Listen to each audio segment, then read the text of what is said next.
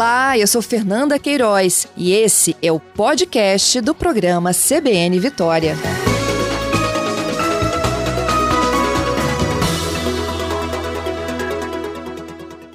Padre Renato, bom dia. Olá, bom dia, bom dia para todos os ouvintes. É um prazer estar com vocês nesse momento. É um prazer nosso contar um pouquinho dessa história da catedral e como que será a comemoração. A gente está vivendo uma pandemia, né? A vontade era de juntar todo mundo, não é isso, Padre Renato? Exatamente, mas vai ter festa, viu?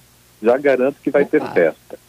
Então, nesse ano de 2020, nós comemoramos o centenário do início das obras do atual edifício porque a nossa história ela é muito mais remota. É, no ano de mil, por volta do ano de 1550 foi construída uma igreja dedicada a Nossa Senhora da Vitória pelos colonizadores portugueses nesta mesma localidade onde encontra-se hoje este atual patrimônio. E no ano de 1918 foi feita a demolição e dois anos depois, portanto, em 1920, iniciou-se as obras desse patrimônio. Neste ano completa 100 anos do seu início. Mas como eu disse, reitero, a nossa história ela é muito mais antiga, ela quase se confunde com a história do Espírito Santo. E apesar de estarmos nesse contexto de isolamento de, de pandemia, que exige de nós muitos cuidados, como isolamento social, por exemplo, é, com muita responsabilidade, nós organizamos uma programação híbrida, isto é, presencial, embora é, limitada, porque precisamos manter aí o distanciamento social, e ao mesmo tempo online, porque tudo que vai acontecer nesta semana vamos transmitir pelas nossas redes, inclusive também é, pelas redes da Gazeta. Então será um momento muito oportuno de todos os capixabas é, se alegrar com este patrimônio, que além do seu aspecto, significado religioso, a catedral também assume um significado cultural e artístico é, um, é o segundo monumento mais visitado do estado do Espírito Santo. Ela se destaca pela sua arquitetura é, de estilo gótico, outros chamam de neogótico, enfim. O que a gente sabe é que este patrimônio, esse edifício, é, teve uma inspiração na Catedral de Colônia, na Alemanha.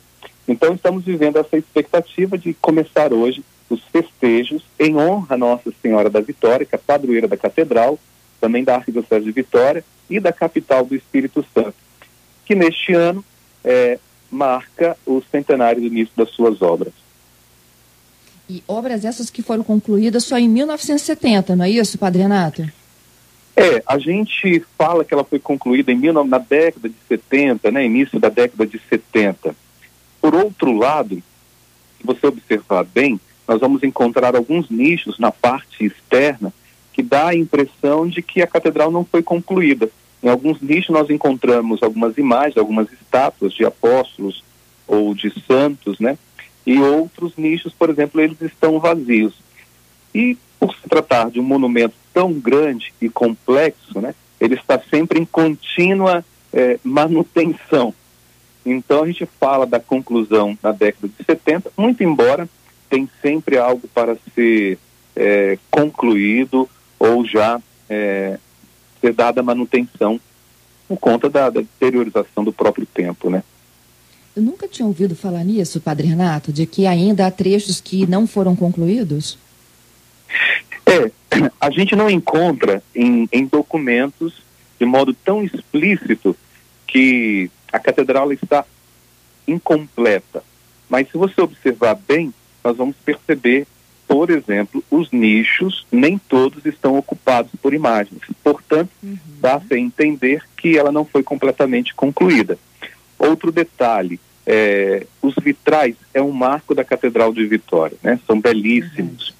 E na parte externa, que completa, aliás, que que está reservada hum, para a sacristia, né? Atrás do altar, para ficar mais claro para os ouvintes, ali nós temos 12 básculas.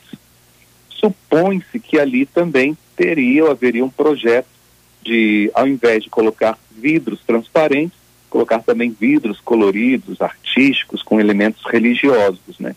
Então, essa é uma outra compreensão que a gente não tem, repito, assim, registrado de modo tão explícito essa intenção de continuar esse projeto.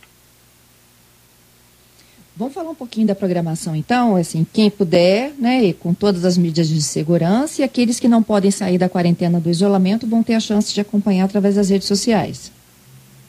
Ótimo, é isso mesmo. Nesse momento, ainda não é necessário fazer reserva para participar presencialmente, sobretudo durante os dias de semana, que são muito mais tranquilos. A participação está limitada, mas a catedral é grande, então está comportando no momento em torno de 240 pessoas. Para quem não vier, né, porque se encontra no grupo de risco ou é, pensa melhor na sua segurança, poderá acompanhar tudo pelas nossas redes sociais da Catedral. Começa hoje e vai até o dia 8. Todos os dias nós teremos um padre convidado que irá presidir a missa das 18 horas, antecedido por um ato de devoção a Nossa Senhora. E uma novidade nesse ano, nós entramos também na moda das lives, né? não podia ser muito diferente e que as lives vieram para ficar, inclusive nesse espaço religioso. É, nós temos programadas duas lives, uma no dia 5, às 20 horas, nós vamos cantar, narrar a nossa história é, com muita música e também textos, né, poemas. Essa live está marcada para as 20 horas no sábado. E no dia 7, véspera da padroeira, nós teremos aí uma live com seis padres é, cantando, homenageando Nossa Senhora da Vitória e também homenageando todos os capixabas através desse patrimônio que é tão querido por todos. É um oitavário que termina no dia, no dia de Vitória e no dia de Nossa Senhora da Vitória. Exato. O dia de Nossa Senhora da Vitória é dia 8 os dias que uhum. antecedem vão nos preparando para este grande acontecimento. Como toda festa, né, ela requer uma preparação, a festa religiosa não é muito diferente.